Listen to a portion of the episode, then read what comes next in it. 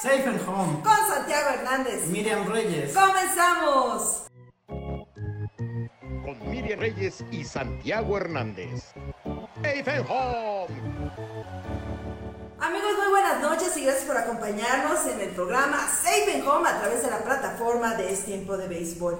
Muchas gracias por estar en este día tan especial, ya que tenemos muchas notas para hablar del rey de los deportes que se han generado a través de la semana. Santiago, buenas noches. Buenas noches, Miris. Un saludo a toda la gente que nos acompaña como cada semana a través de este tiempo de béisbol. Y pues ya llegando a nuestro programa 37 de Safe and Home. Ya, como bien lo mencionabas, muchas noticias que se han dado tanto en el béisbol mexicano como en el béisbol de las grandes ligas en la temporada de premios que ya prácticamente terminaron esta semana, pero pues sí hay bastantes temas interesantes. Sí, y además pues la Liga Invernal Mexicana está ya en playoff en la zona sur y también en en la Liga Mexicana del Pacífico. Se han suscitado algunas notas interesantes por las lesiones inesperadas que se han dado, sobre todo ese terrible golpe que recibió eh, Ramírez el pasado domingo allá en el estado Sonora, que fue muy criticado en redes sociales. De esto y más vamos a hablar aquí en Safe and Home. Recuerde que nos pueden mandar sus comentarios, sus saludos, porque ustedes también hacen parte y forman parte de, de este programa, porque su punto de vista es muy importante. También puede ver nuestro programa y todos los demás a través de nuestro canal de YouTube Safe and Home. Sí, ahí están todos, desde el número uno hasta el de la semana anterior y pues también obviamente este, y pues sí, en Liga del Pacífico ya avanzando cada vez más la temporada,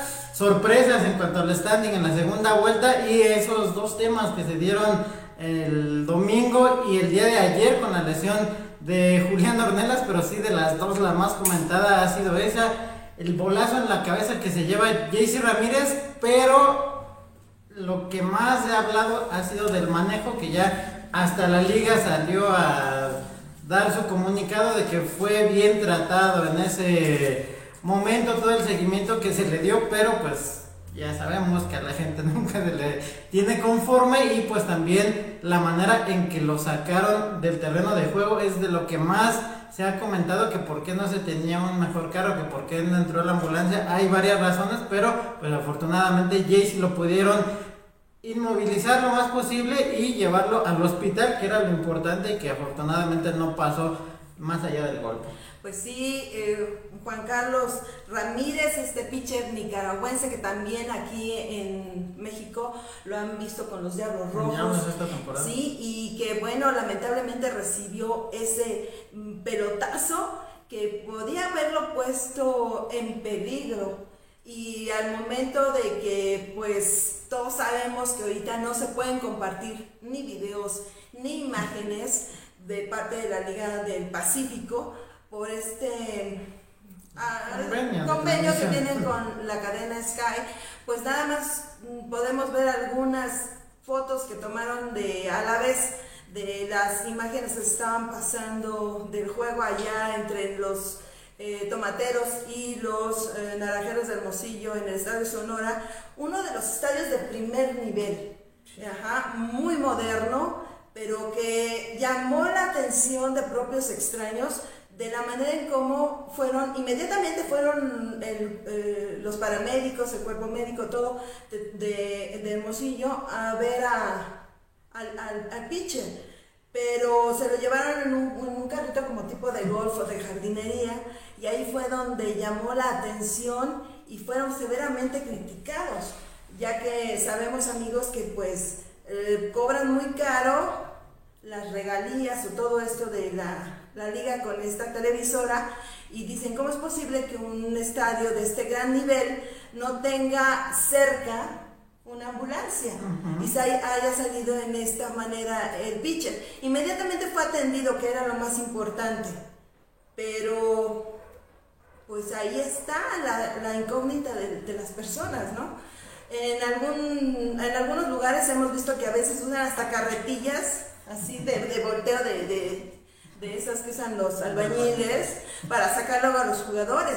Pero se supone que es una liga profesional de alto nivel y que en esta situación, bueno, lo más accesible yo creo que tenían ahí era este carrito y se lo llevaron a la ambulancia inmediatamente a un nosocomio de allá de Hermosillo, donde afortunadamente, tras la valoración, eh, no puso en peligro su vida, pero ya fue dado de alta y va a estar recuperándose en, en Culiacán, mm, rehabilitación física según entendí, pero no saben cuándo va a regresar a la acción.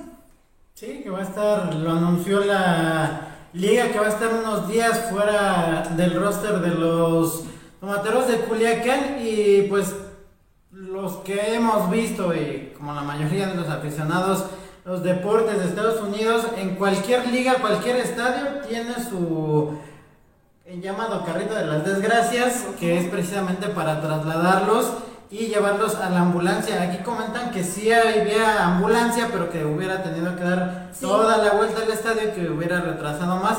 Y la buena respuesta también de los trainers, tanto de tomateros como de naranjeros, y el doctor de los naranjeros, que fueron los que le estuvieron dando el seguimiento. Y también, pues, lo que se habló más fue eso, precisamente, que siendo una de las ligas profesionales en México que cómo es posible que no tuvieran los medios necesarios hay que ver también las circunstancias porque también creo que el comunicado de Naranjeros decía que está el terreno de juego sobre arena y que eso hubiera hecho que se hundiera la ambulancia ajá pero pues sí también en algunos espectáculos entre entradas pues hemos visto que ingresan vehículos de los patrocinadores no solamente en Obregón, sino en la mayoría de los estadios de Liga del Pacífico y que sí deberían tener por lo menos un carrito para sacarlo como ese y que es muy usado sobre todo en la NFL que siempre hay dos o tres lesionados por juego y que entra el carrito y lo sacan sin ningún problema. Yo creo que sí es de los puntos que tendría que revisar la liga, no solamente para la próxima temporada, sino lo que resta de esta, porque también faltan los playoffs y esperamos que afortunadamente no haya más lesionados como se dio en el juego de ayer allá en Monterrey. No, y aparte, este, hemos visto, sobre todo aquí, bueno, yo hoy puedo hablar de, Ciudad de México, de que eh, ya sea en el Foro Sol o en la en el estadio Frainano. Este, ahorita no les puedo platicar del, del HARP porque hay lugares en donde nosotros no podemos bajar, pero me imagino que han de tener también una ambulancia cerca. De estos estadios que, que nosotros hemos estado muy cerquita, cerca de los dogouts están los cuerpos de paramédicos, está la ambulancia, pero pegadito, o sea, mm, en lo que vas en una, no sé, este, ¿cómo se llama eso? Una camilla, inmediatamente ya tienes acceso a la ambulancia y las puertas se abren inmediatamente. Esto pasaba en el Foro Sol y en el Fray Nano. Que es una de las ventajas del Fray, por ser más pequeño, tienes acceso mucho más rápido al terreno. Sí, pero ah, incluso los mismos paramédicos están viendo el juego prácticamente, están ahí, no están escondidos, ni lejos, ni tienes que darle la vuelta. Y eso lo vimos muy de cerca porque año tras año, temporada tras temporada, nos tocaba estar cerca, ya sea en el Foro Sol o en el Frey Nano. Eh, ahora en el Hart, me imagino que ya es como es un estadio de, de, alto nivel, lo han de tener, pero nosotros no tenemos acceso a ese lugar, ¿sí? Pero también de que tiene puertas para que salgan inmediatamente, eso sí lo tiene. Y creo que en el HARP está del lado del... ¿Dónde paran los autobuses? Mm, sí, o del lado del jardín derecho. del derecho. Cerca del... Del estacionamiento. Del bullpen, donde también guardan la jaula de bateo ya cuando terminan de entrenar. Sí, bueno, yo no conozco a fondo el estadio Hart porque primero, este sí nos dejaban entrar, después nos limitaron la entrada, luego vino lo de la pandemia, ya no pudimos ir, y este año pues no nos dieron acreditación también por lo de la pandemia, entonces hay lugares que no se conocen como otros estadios que los conoces como la palma de tu mano, ¿no? Pero bueno, y los estadios de alto nivel que nos presenta la Liga Mexicana del Pacífico, suponíamos que tenían acceso inmediato a las ambulancias. Ojalá que lo pongan esto en su lista de su próxima reunión y pues la gente sí los criticó severamente porque unos minutos más, unos minutos menos, inmovilizar al jugador puede costarle su vida. Inmediatamente tienes que reaccionar. Sí lo hicieron, ellos dicen, lo mandamos inmediatamente al hospital, estuvo en observación, ya le dieron su alta, pero por precaución no se sabe cuándo regresará a la acción con tomateros. Estará vigilado por el cuerpo técnico, por los médicos y después harán esta valoración para que regrese nuevamente Ramírez a la lomita de las responsabilidades.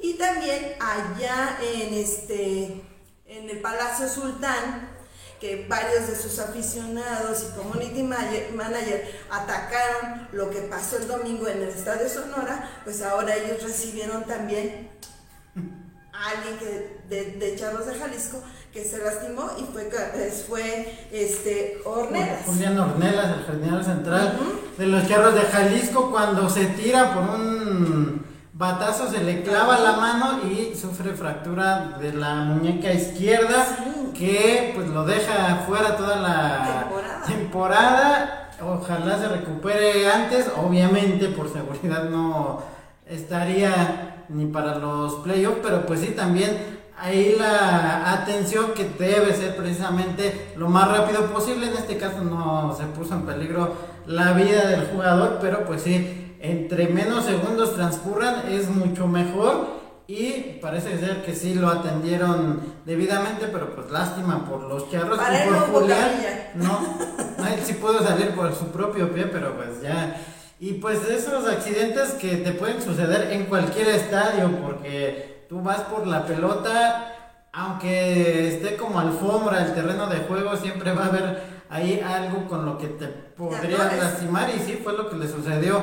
A Ornella se atora y yo recuerdo cuando estaba leyendo esa nota de un portero de los más famosos de México, de Adolfo Ríos, que se tiró y se le clavó el meñique y se le fracturó y estuvo también un tiempo fuera, pues ahora ya con los campos más modernos todavía que el del Palacio Sultán desde el 2018 que vino Grandes Ligas para esa serie, que lo remodelaron, que también le pusieron césped artificial, pues sí, nunca va a faltar algo con lo que puede suceder esto.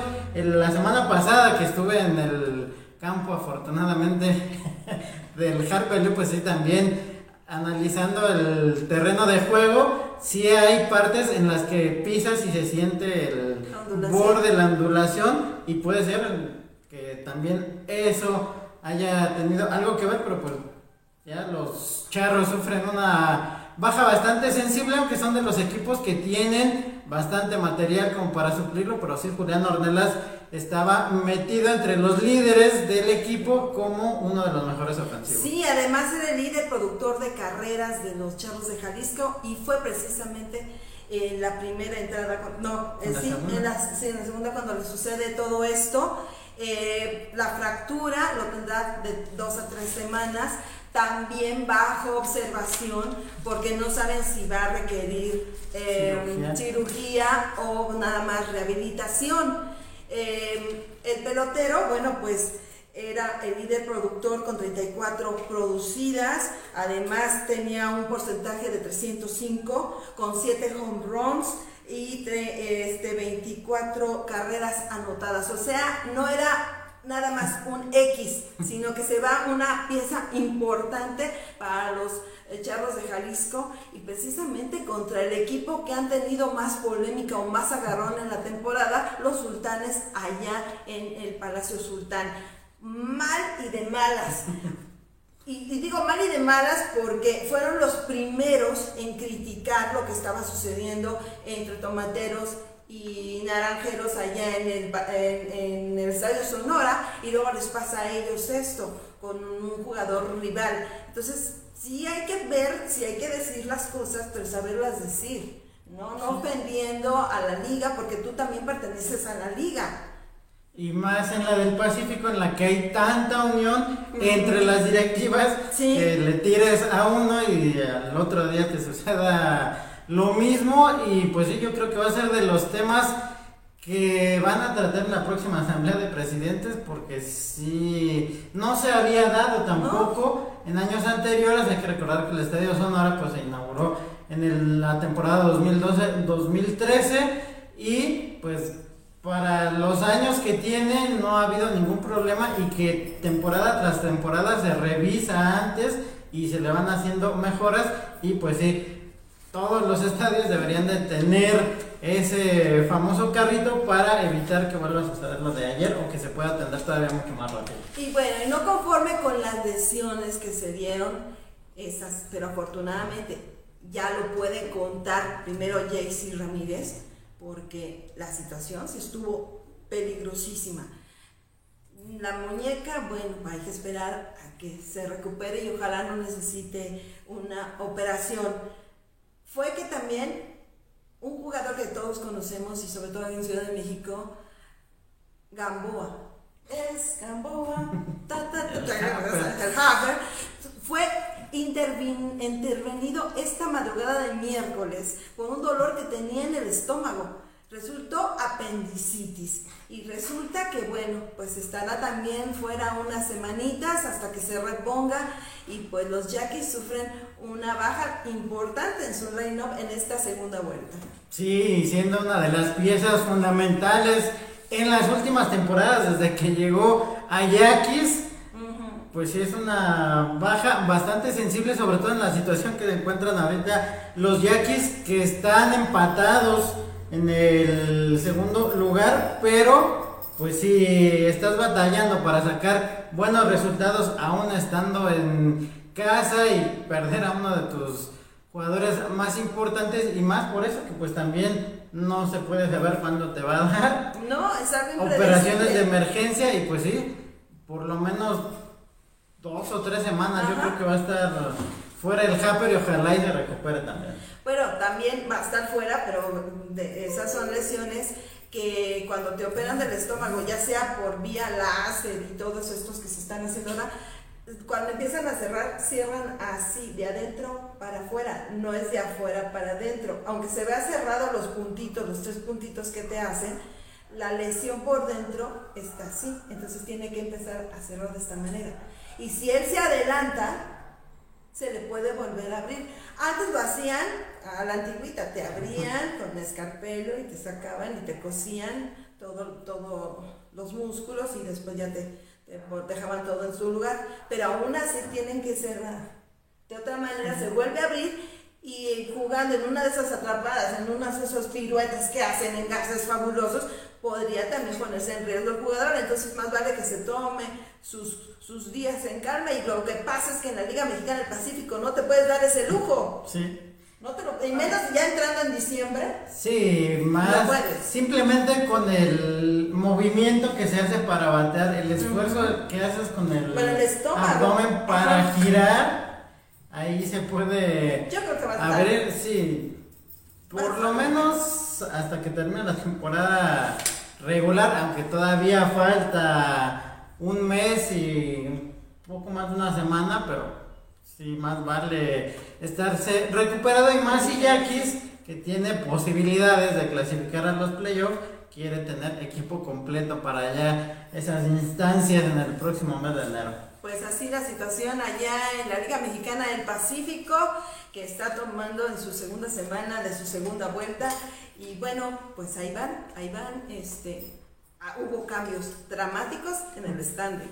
Sí, lo decíamos la semana anterior, ¿qué le pasó a los mayos, a los yaquis, naranjeros que estaba en el último lugar en la primera vuelta, ahora ya se recuperaron, están en el primer lugar empatados con los mayos de Navajo que les costó bastante trabajo en los primeros juegos de esta segunda parte de la temporada, ya están con 6 y 4 los Águilas de Mexicali que también estaban en el penúltimo lugar están con la misma marca, al igual que los ganados de Mazatlán y Sultanes, empatados con Algodoneros y Yaquis con 5 ganados, 5 perdidos. Charros están con 4 y 6, igual que Tomateros y los Cañeros son los que no levantan, están en el fondo con 3 ganados y 7 perdidos y pues ahorita están jugando el segundo de la cuarta serie ya de la segunda vuelta. Charros está cayendo 5 por 1 contra los sultanes, el juego que empezó más temprano, ya van en la sexta entrada. En Culiacán, los mayos están blancando a los tomateros, que en la primera vuelta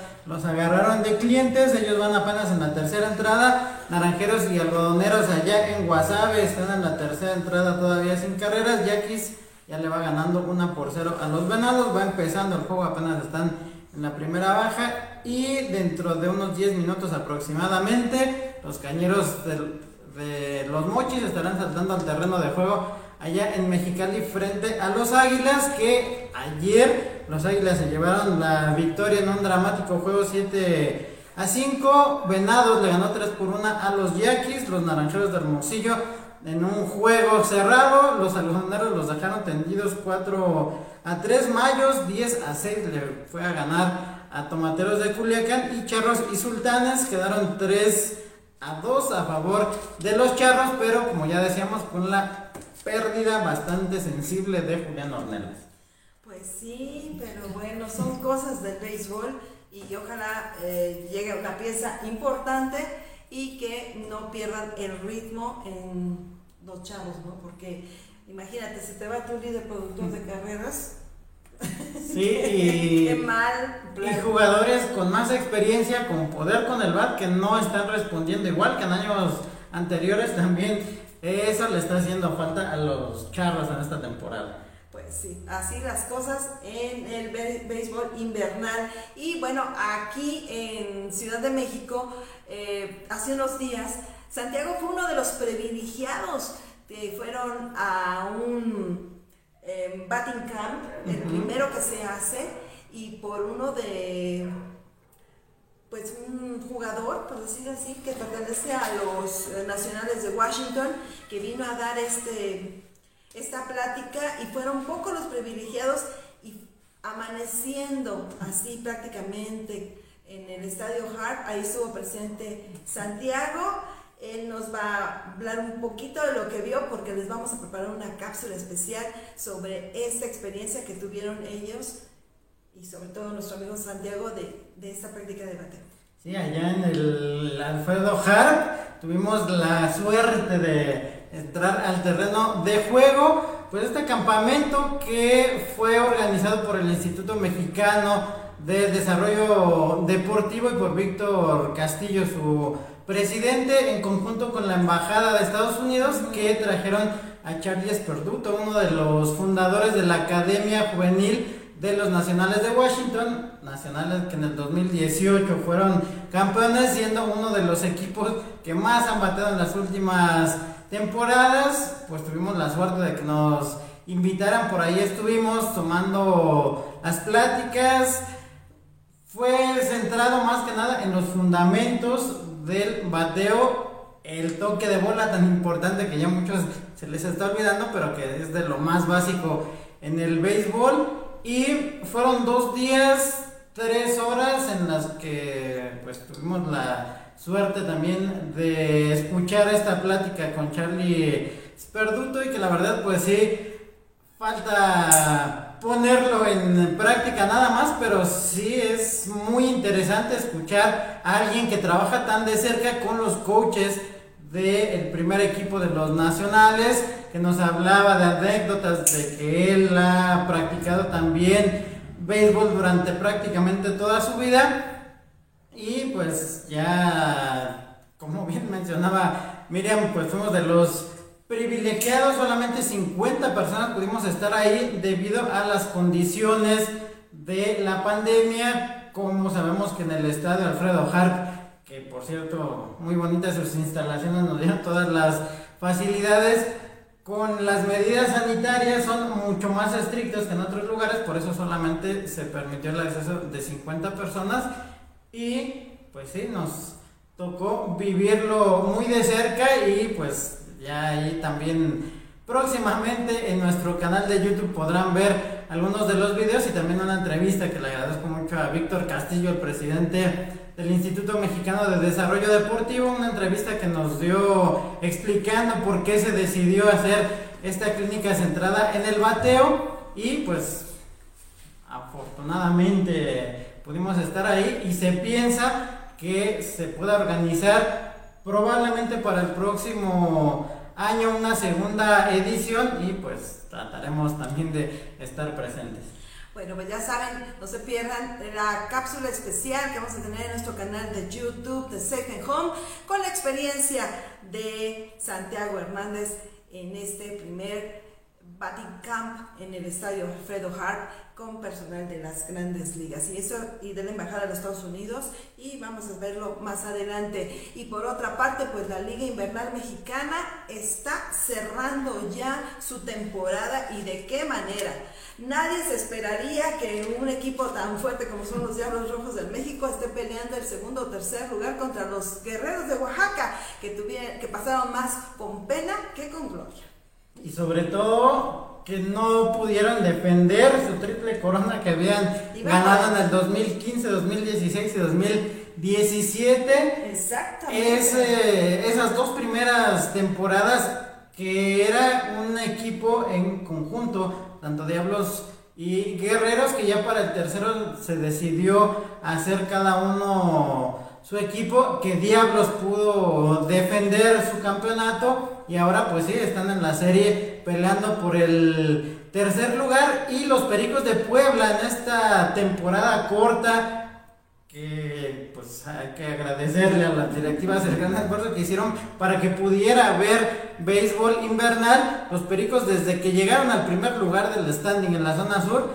no lo soltaron y todavía el fin de semana estaban peleando Veracruz, Yucatán contra Diablos el pase a la final. Pues ahí están ya los Pericos enfrentándose al combinado del Águila y los Leones de Yucatán. Ayer los Pericos se llevaron la victoria, cinco carreras contra una. Hoy están en el segundo juego allá en el estadio de los hermanos Cerdán y también los Diablos en esa serie por el tercer lugar. Ayer vencieron ocho carreras contra seis a los Guerreros de Oaxaca. Hoy es el juego número 2 y tendrán un día de descanso en la final y se estarán moviendo allá al Deportivo Colón, la sede del combinado del Águila y Yucatán. En esta temporada será a las 7 de la noche el próximo viernes 26 de noviembre. Y además, pues es una grata sorpresa porque hemos visto a los pericos que en los campos o en los juegos de entrenamiento que tuvieron esos torneos, pues Pericos siempre estaba eh, liderando y ahorita lo demuestra otra vez. Eh, y además para los eh, equipos combinados, Leones de Yucatán, Águilas de Veracruz, Águilas de Veracruz, Leones de Yucatán, en su primera presentación en esta, tempo, en esta Liga Invernal Mexicana, están haciendo un gran papel, están peleando, ahora sí, por el campeonato, nada más. ni nada menos, o sea, eh, dos equipos que, bueno, uno regresó a la Liga Mexicana, el otro, pues, Sí, que además Yucatán desde que... la serie del rey y todo Sí, y desde que los Arellano Hernández llegaron y se hicieron los dueños de algodoneros y de los Leones. Ajá. Leones estuvo todavía en la última temporada invernal, que eran los Leones de Marabatío, que me tocó narrarles todos los juegos. Y que sí tienen bastantes prospectos muy buenos y que ahora lo están demostrando. Ya incluso equipos de grandes ligas están interesando por el líder a la ofensiva de este combinado de los Lanos de Yucatán y el Águila de Veracruz. Y qué bueno que también, pues en uno de los estados como es Veracruz, que más jugadores aporta a las ligas mexicanas, a la academia, que también tienen varios equipos, que el Águila, pues desafortunadamente los habían dejado sin equipo en el estado de Veracruz que ya regresaron y ahora verlos pelear pues habla del buen trabajo también que ha hecho la directiva no solamente para armar un equipo competitivo en Liga Mexicana sino también ahora darle oportunidad a sus prospectos en la Liga Invernal. Sí, y bueno, ellos están haciendo un gran trabajo. El semillero es el futuro de este talento, el futuro de estos equipos que pues están a la vanguardia, que están trabajando arduamente para tener más espectáculo, un béisbol de mejor calidad y sobre todo ahora que gracias a las redes sociales, a esta cercanía de, del internet y traspasar más allá de las fronteras con las cadenas televisoras, pues tienen que armarse para un futuro inmediato y tener estrellas, figuras o futuras estrellas como lo hacen en grandes ligas y tener un espectáculo que está trayendo gente nueva a los estadios y no solamente vayan a los estadios por el pericopeo o por lo que sea o por las ventas de cerveza, sino que también se enamoren de lo bello y de la estrategia que nos brinda el béisbol en cada juego de cada temporada. O sea, hacen bien en armarse porque las figuras que conocemos ahorita poco a poco ya van dejando eh, pues su paso, su legado y necesitamos nueva gente que, de la que conozcamos su apellido, pero que también defiendan los, el nombre que llevan enfrente en del jersey, ¿no? O sea, también eso es bien importante.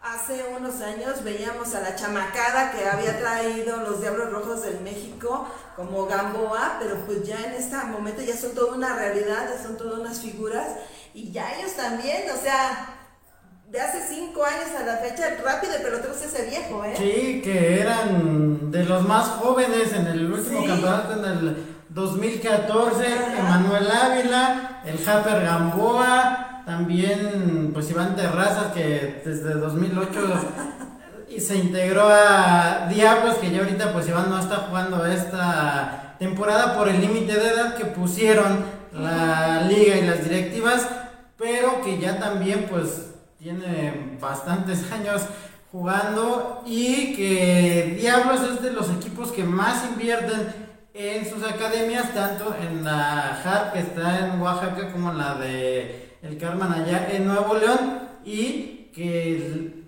los que no han tenido cabida ya con el equipo grande, pues ahora los vemos en los demás equipos, como el cambio que acaban de hacer de 7 por 2, en el que llega Moisés Gutiérrez a reforzar todavía más el de por sí seguro cuadro que tiene Diablos y pues verlos a todos cómo se han desarrollado. Por ejemplo, a mí los que me tocó ver que empezaron también su carrera por el 2008 cuando yo empezaba en esto, pues ya verlos que ahorita son los jugadores estelares, pues sí, da gusto y más que a pesar de que no tuvimos béisbol profesional en el verano ni en el invierno aquí en la zona centro del país, desde el año pasado, pues ahora ya la gente que pedía tener algo que distraerse y que mejor que el béisbol, tenerlo en verano, aunque fue la temporada más corta, pero también ahora darle oportunidad en el invierno y los que tengan oportunidad todavía de ir a los estadios, pues disfrutar del juego, llevar a nuevos aficionados y pues todavía hay oportunidad en estas dos series el juego 3 y 4 que van a hacer allá en Veracruz, tanto viernes, como decíamos, a las 7 como el sábado a las 2 de la tarde, pues si tienen oportunidad, vayan. En la zona norte, que también los equipos hicieron su esfuerzo para tener participación en su estadio grande, donde mucha gente pedía que hubiera béisbol en esta época. Allá todavía no empiezan los playoffs, ellos terminan su calendario regular el próximo domingo 28, pero también van a tener su serie final y a principios de diciembre el campeón de la zona norte contra la zona sur, que yo creo que va a ser una serie muy, pero muy buena. Bueno, en la zona norte ya se perfilan los eh, aceleros de Monclova, qué sorpresa, y nada más están viendo a ver quién va a quedar, y la pelea sí está dura en esta zona, porque pues ellos se van a alargar un poquito más a final de mes. Todavía nos queda un poquito para disfrutar de la liga invernal en la zona norte. Y por otra parte, bueno, los Pericos de Puebla anunciaron que le van a hacer un homenaje a uno de los que fueran sus dueños por tres ocasiones. Eh, se trata del señor Rafael Moreno Valle, quien falleciera el, el año pasado, un 30 de noviembre precisamente, y pues a lo mejor coincide con uno de los juegos de playoff que están teniendo los Pericos de Puebla con el combinado Águilas y Leones. Y pues se va a recordar a este hombre que lo veíamos cuando estábamos allá en el hermano Cerdán, eh, a un ladito de la cabina de transmisiones donde está, en su palco, siempre pegadito al anotador oficial, a Miguel Ángel Bird, a la cabina de sonido, estaba el, el palco de la familia Moreno Valle, que pues lamentablemente pues han fallecido sus principales este pues así personajes, ¿no? Sí, que de la vida política de, de, Puebla, pero impulsores del béisbol también en esta bella ciudad. Sí, que tuvieron mucho que ver que los pericos se mantuvieran hace pocos años, cuando ya les iban a vaciar el estadio para que se mudaran, tuvo mucho que ver para que Puebla siguiera teniendo equipo profesional y además viendo la fecha, creo que el 30 de noviembre va a ser el, el, aniversario, si se llegara a ir a 6 o a 7 juegos esa serie contra el Águila y Leones sería el 30 de noviembre, el juego número 6, así que estarían... Estarían empatando el homenaje con el playoff vendado de irse a más. Y bueno, pues este homenaje a este gran hombre del béisbol que es precisamente el día 30, cumple un año de fallecido y el juego sería en el Estadio Hermano Cerdán a las 8 de la noche. Y, se pone interesante y es bonito hacerle homenaje a las personas que no solo aportan dinero o facilidades para que se siga jugando el béisbol en diferentes plazas. Eh, hace una, semana, no hace unos días, el lunes, ¿no? Eh, falleció uno de los aficionados ah, más, eh, más entrañables. Digo entrañables porque es de la gente que identificas a través de los años que va al estadio, que con problemas ya para poder caminar y poder estar, están presentes. Y uno de ellos fue don Víctor Ruiz, al que le decían el santanero. ¿Por qué? Porque su cabello era ya canoso y le daba mucho el tipo al vocalista de esta agrupación, de la Sonora Santanera. Eh, como aficionada al diablo, pues decías, ay, la ¿verdad? Pero ya después de que se terminaba el juego, todos somos amigos, todos nos llevamos bien. Y una persona súper amable, don Víctor, súper conocedor del béisbol, siempre sus nietos o alguien lo llevaba, lo acompañaba al Foro Sol, al Fray Nano y ahora al Estadio Hart. Y pues lamentablemente falleció este hombre y bueno, la directiva de Diablos permitió hacerle un homenaje y pues póstumo, porque llevaron sus cenizas al estadio. Mira, se me enchina la piel de verdad, porque pues son de esas cosas que, no te imaginas que llegan a pasar, ¿no? Sí, hace ocho días se dio su fallecimiento y sí, pues la directiva también ahí poniendo atención que no solamente es importante la gente que tienes en tu oficina, en el terreno de juego, sino también todos los que van a apoyar desde hace muchos años, como Víctor, al equipo, ya fuera en la invernal, en la liga de verano, siempre estaba presente, siempre apoyando también a los demás aficionados, a los nuevos que iban y se acercaban a él, siempre los recibía de forma muy amable, y pues qué bueno que se le dé este reconocimiento porque también como en el caso de Felipe con los sultanes de Monterrey que viajaba a diferentes plazas, a diferentes estadios y era reconocido por el público. Sí, y que también de Pericos de Puebla hay un señor que ya también tiene ah, muchos años, no recuerdo su nombre, pero también creo que todavía en este verano me tocó verlo ahí en las transmisiones, que andaba ahí en su lugar de siempre por el lado de tercera Sí, son, son, gente icónica, son gente que uno se acostumbra a ver y que que vas al estadio, los ubicas o, los, tienes ahí.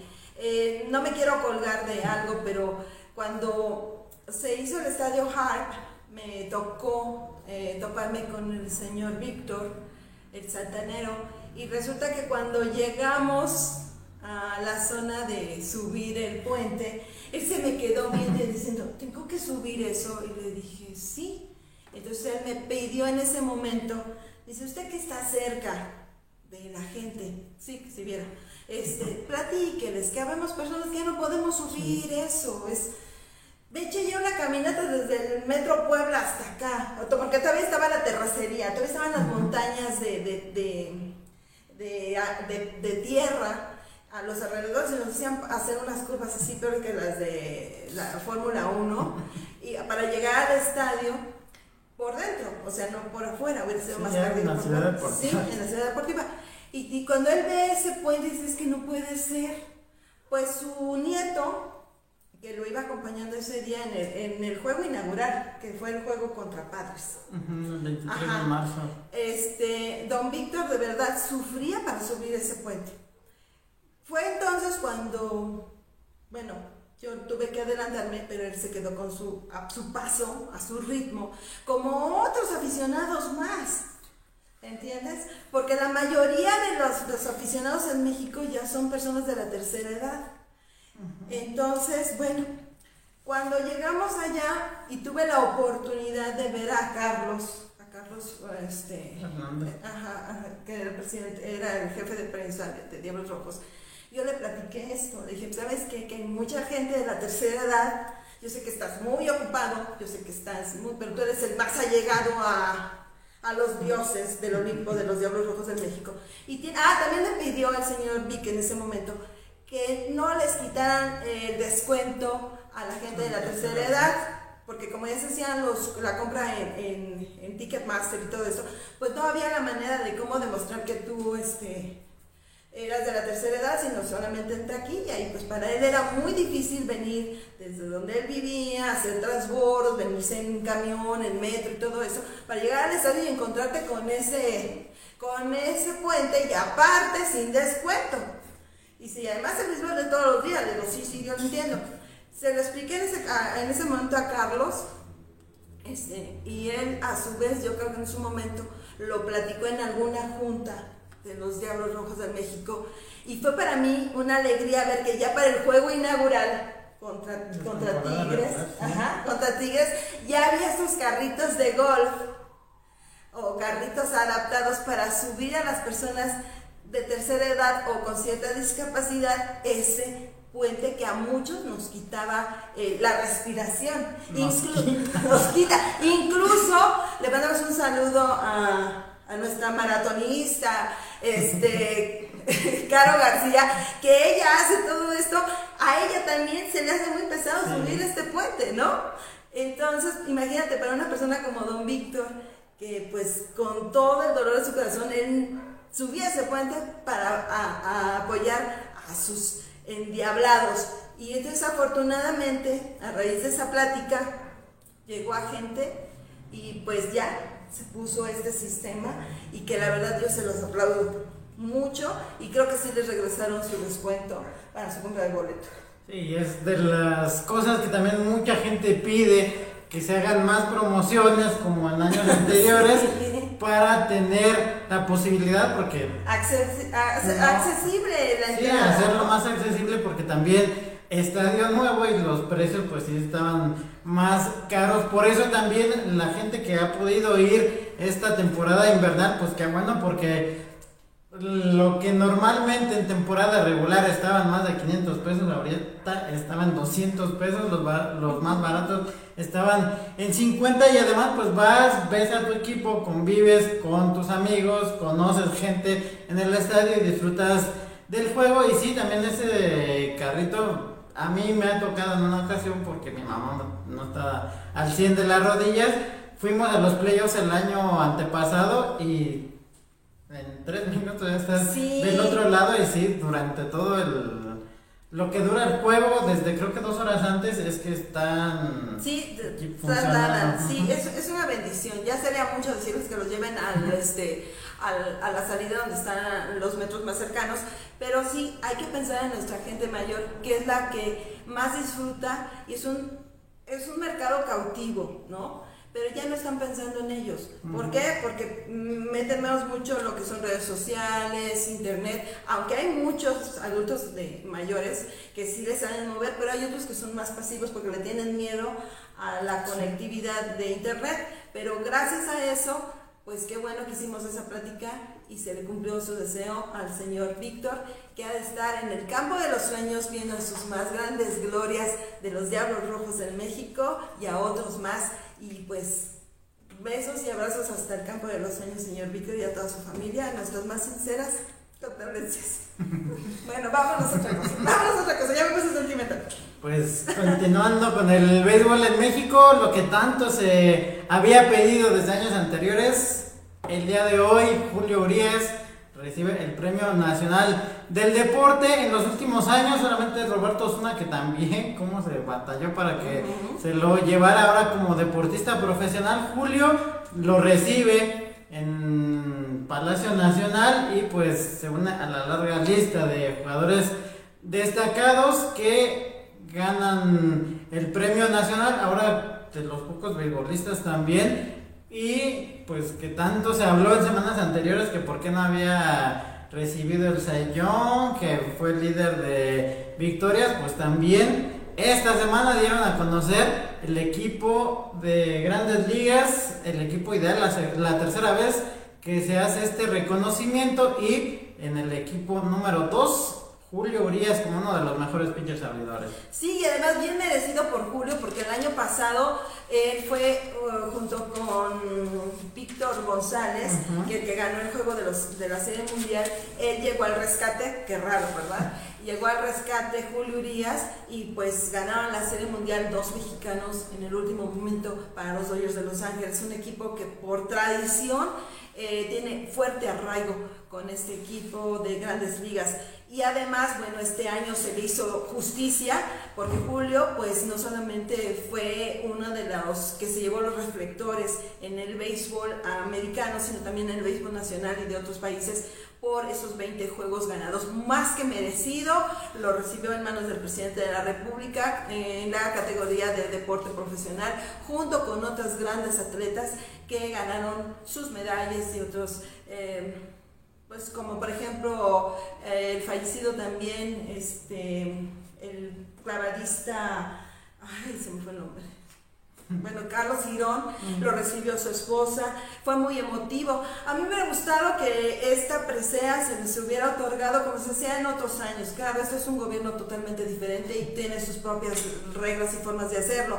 Pero antes, en el desfile del 20 de noviembre, el Gran Mariscal podría haber sido Julio Urias junto con estos deportistas, porque era un desfile eh, deportivo. Ahora lo hicieron cívico-militar y hubo ahí este, representaciones de las adelitas y todo esto, que, que sí es válido, pero pues hubiera sido bonito haberlos visto en un carro especial y que se les hubiera entregado ese mero día, el 20, eh, bueno, el, día, fue el sábado, pero se les hubiera entregado el, reconocimiento. como se hacía antes, que eran parte del desfile, lo llevaban en un convertible y al final se les entregaba el premio, pero pues ya por lo menos se lleva este reconocimiento. y también, pues como decíamos, es seleccionado del segundo equipo de los mejores de grandes ligas, este que se selecciona el 50% de votos de parte de los aficionados y el 50% de expertos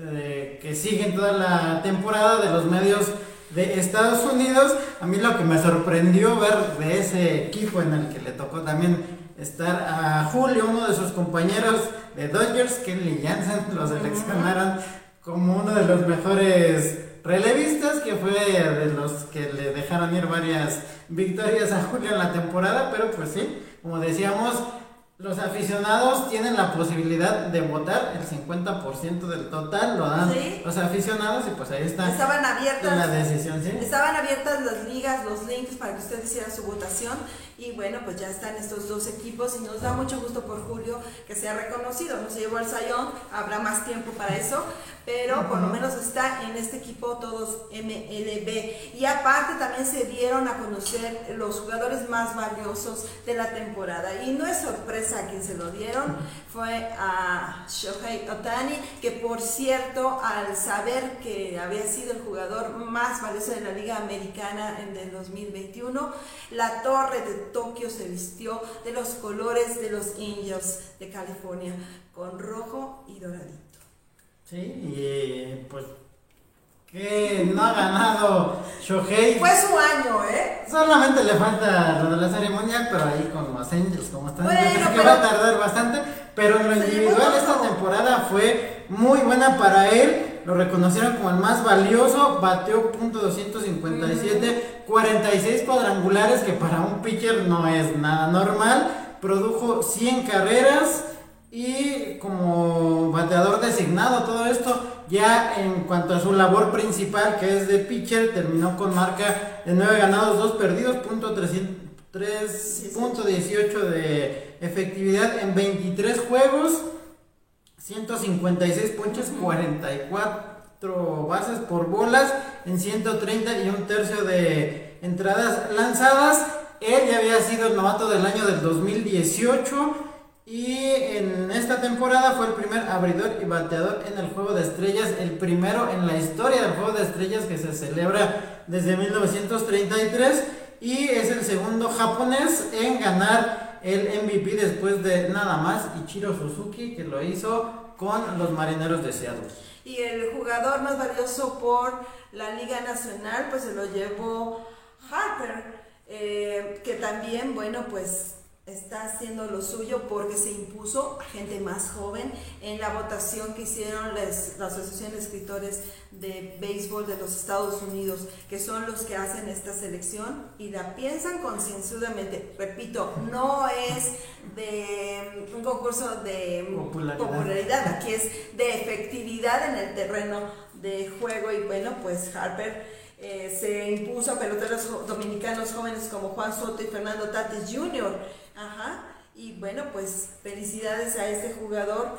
Y pues la cosa se pone buena también porque la misma Asociación de Escritores de Béisbol ya anunció sus próximos nominados para la papeleta de Salón de, de, de, la, Fama del 2022. Y hay sorpresas por ahí. Y, nada más, un dato más de Bryce Harper, es la segunda vez que gana el primer jugador más valioso y Shohei Otani lo ganó nada más por decisión unánime. Como sí, se lo llevó. En el box arrasó con la votación. Y bueno, en cuanto a los candidatos para el Salón de la Fama clase 2022, David Ortiz, que aparece por primera vez y que ya se dio la noticia que lo van a entronizar en el pabellón de la fama del béisbol del Caribe en la próxima edición, allá en República Dominicana. También aparece y yo lo veo complicado que vaya a entrar por lo menos en este que es su primer año, Alex Rodríguez, que pues recordamos todo lo que pasó en su estancia con los Yankees, sobre todo porque era una superestrella con los Rangers, su equipo anterior, Prince Fielder de los cerveceros de Milwaukee, Jimmy Rollins y Ryan Howard de los Phillies. Son los seleccionados, todos ellos por primera vez en la papeleta de candidatos. Y pues hay algunos nombres bastante conocidos que están ya en su última oportunidad de ser seleccionados, como el caso de Kurt Schilling, ya en su décimo año, Barry Bonds, Roger Clemens y también Sammy Sosa, que pues ellos estuvieron envueltos en aquel escándalo con Rafa Palmeiro y demás en el 2005 cuando el dopaje que también pues años después Alex Rodríguez aceptó que de 2001 a 2003 sí se estuvo dopando pero no había tan estrictos controles en aquellas temporadas y pues esos son los que se dieron a conocer posibles candidatos a Salón de la Fama para el próximo año. Y también, este, antes de que se nos acabe el tiempo, también se dieron a conocer los retornos del año. Y pues, Santiago nos va a decir.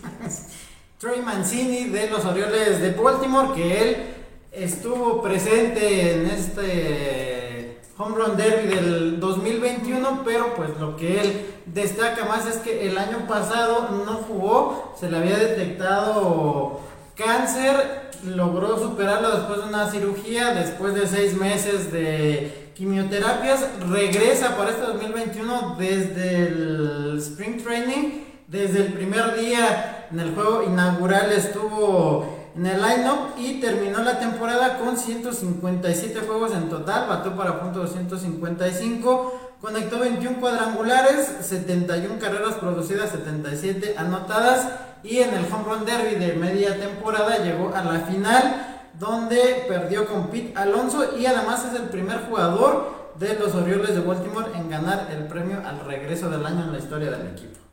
Pues bueno, el regreso del año de la Liga Nacional, pues ya anunció su retiro.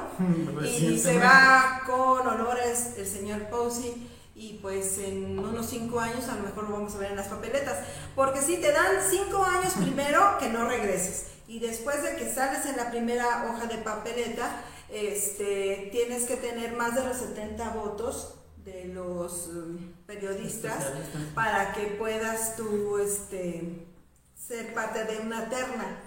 Cien- y te dan 10 años a partir de ese momento para aparecer, aparecer hasta que vean que tienes méritos. Algunos no se los van a dar lastimosamente por su consumo de sustancias no permitidas que lo hacían para, según ellos, mantenerse en el ritmo de, de- trabajo que, que, que es tan pesado, las iras, los juegos, los entrenamientos de grandes ligas. No los ven con buenos ojos y por ese, ese momento, por esas sustancias no, no se los perdonan. O sea, a los que hacen trampa, a los que hacen este apuestan, a los que golpean mujeres, a los que tienen mala, mala actitud, que lo hemos estado viendo últimamente también con ex jugadores de la NFL, que cómo golpean a sus esposas. Es lamentable que esas personalidades que tienen unos números, que tienen todos los números y todo para poder ser parte del Salón de la Fama, por su, por su conducta fuera del campo de... Sí, que no es solo lo que hacen en el terreno de juego, sino también Ahí echan a su actitud afuera y Sí. el- la manera en que conviven con la comunidad, que también en muchos casos es importante y se toma en cuenta. Sí, tienes que mantener tu línea, tu línea de, de, de profesional, de superatleta, pero también tu forma y calidad humana. Yo creo que la gente es lo que más admiramos de alguien, no solamente son los números, ¿no? Es tu calidad humana. Por ahí mucha gente dice, no, que despidan al, al director de la selección mexicana porque ha perdido. Pero hay cosas más importantes. Hay gente que le hace más daño a tu país y a esa persona no le pides que le den cuello, ¿verdad? Le aplauden. Ah, pues le aplauden lo que hacen. Así es. Tienes que ser buena persona, pero también tienes que ser un, un buen político, un buen médico, un buen comunicador, pero también ser un buen padre, un buen hermano, un buen hijo. Pero si nada más es de la pantalla para afuera, eres una estrella, pero se apagan las luminarias y eres una persona nefasta, pues no eres digno de admirarse. Tienes que ser dentro y fuera de lo que tú haces, una buena persona, sobre todo una buena persona, y con eso te ganas la admiración de todo el mundo. Y bueno, eso fue lo que pasó, y este, ya me perdí de lo que estábamos hablando. Eh, pues vamos a mencionar los ganadores del reconocimiento del MLB. En el primer equipo, como bateador designado, Shohei Otani de Los Angels. el receptor Salvador Pérez de los Royals, Vladimir Guerrero Jr. y Marcus Semien, eh, primera y segunda base de los Azulejos de Toronto. Fernando Tatis Jr. de los Padres, de los campeones Bravos de Atlanta, el tercera base Austin Riley. Y Juan Soto de los Nacionales, Bryce Harper de Phillies, Aaron Judge de los Yankees, son los jugadores de cuadro. Y como pitchers, Matt Scherzer de Dodgers, Corbin Burns, que recientemente ganó el Cy Young 2021, Walker Buehler también de Dodgers, Robbie Ray, el ganador del Cy Young por la Liga Americana de los Azulejos de Toronto, Garrett Cole de los Yankees, es la tercera vez que gana.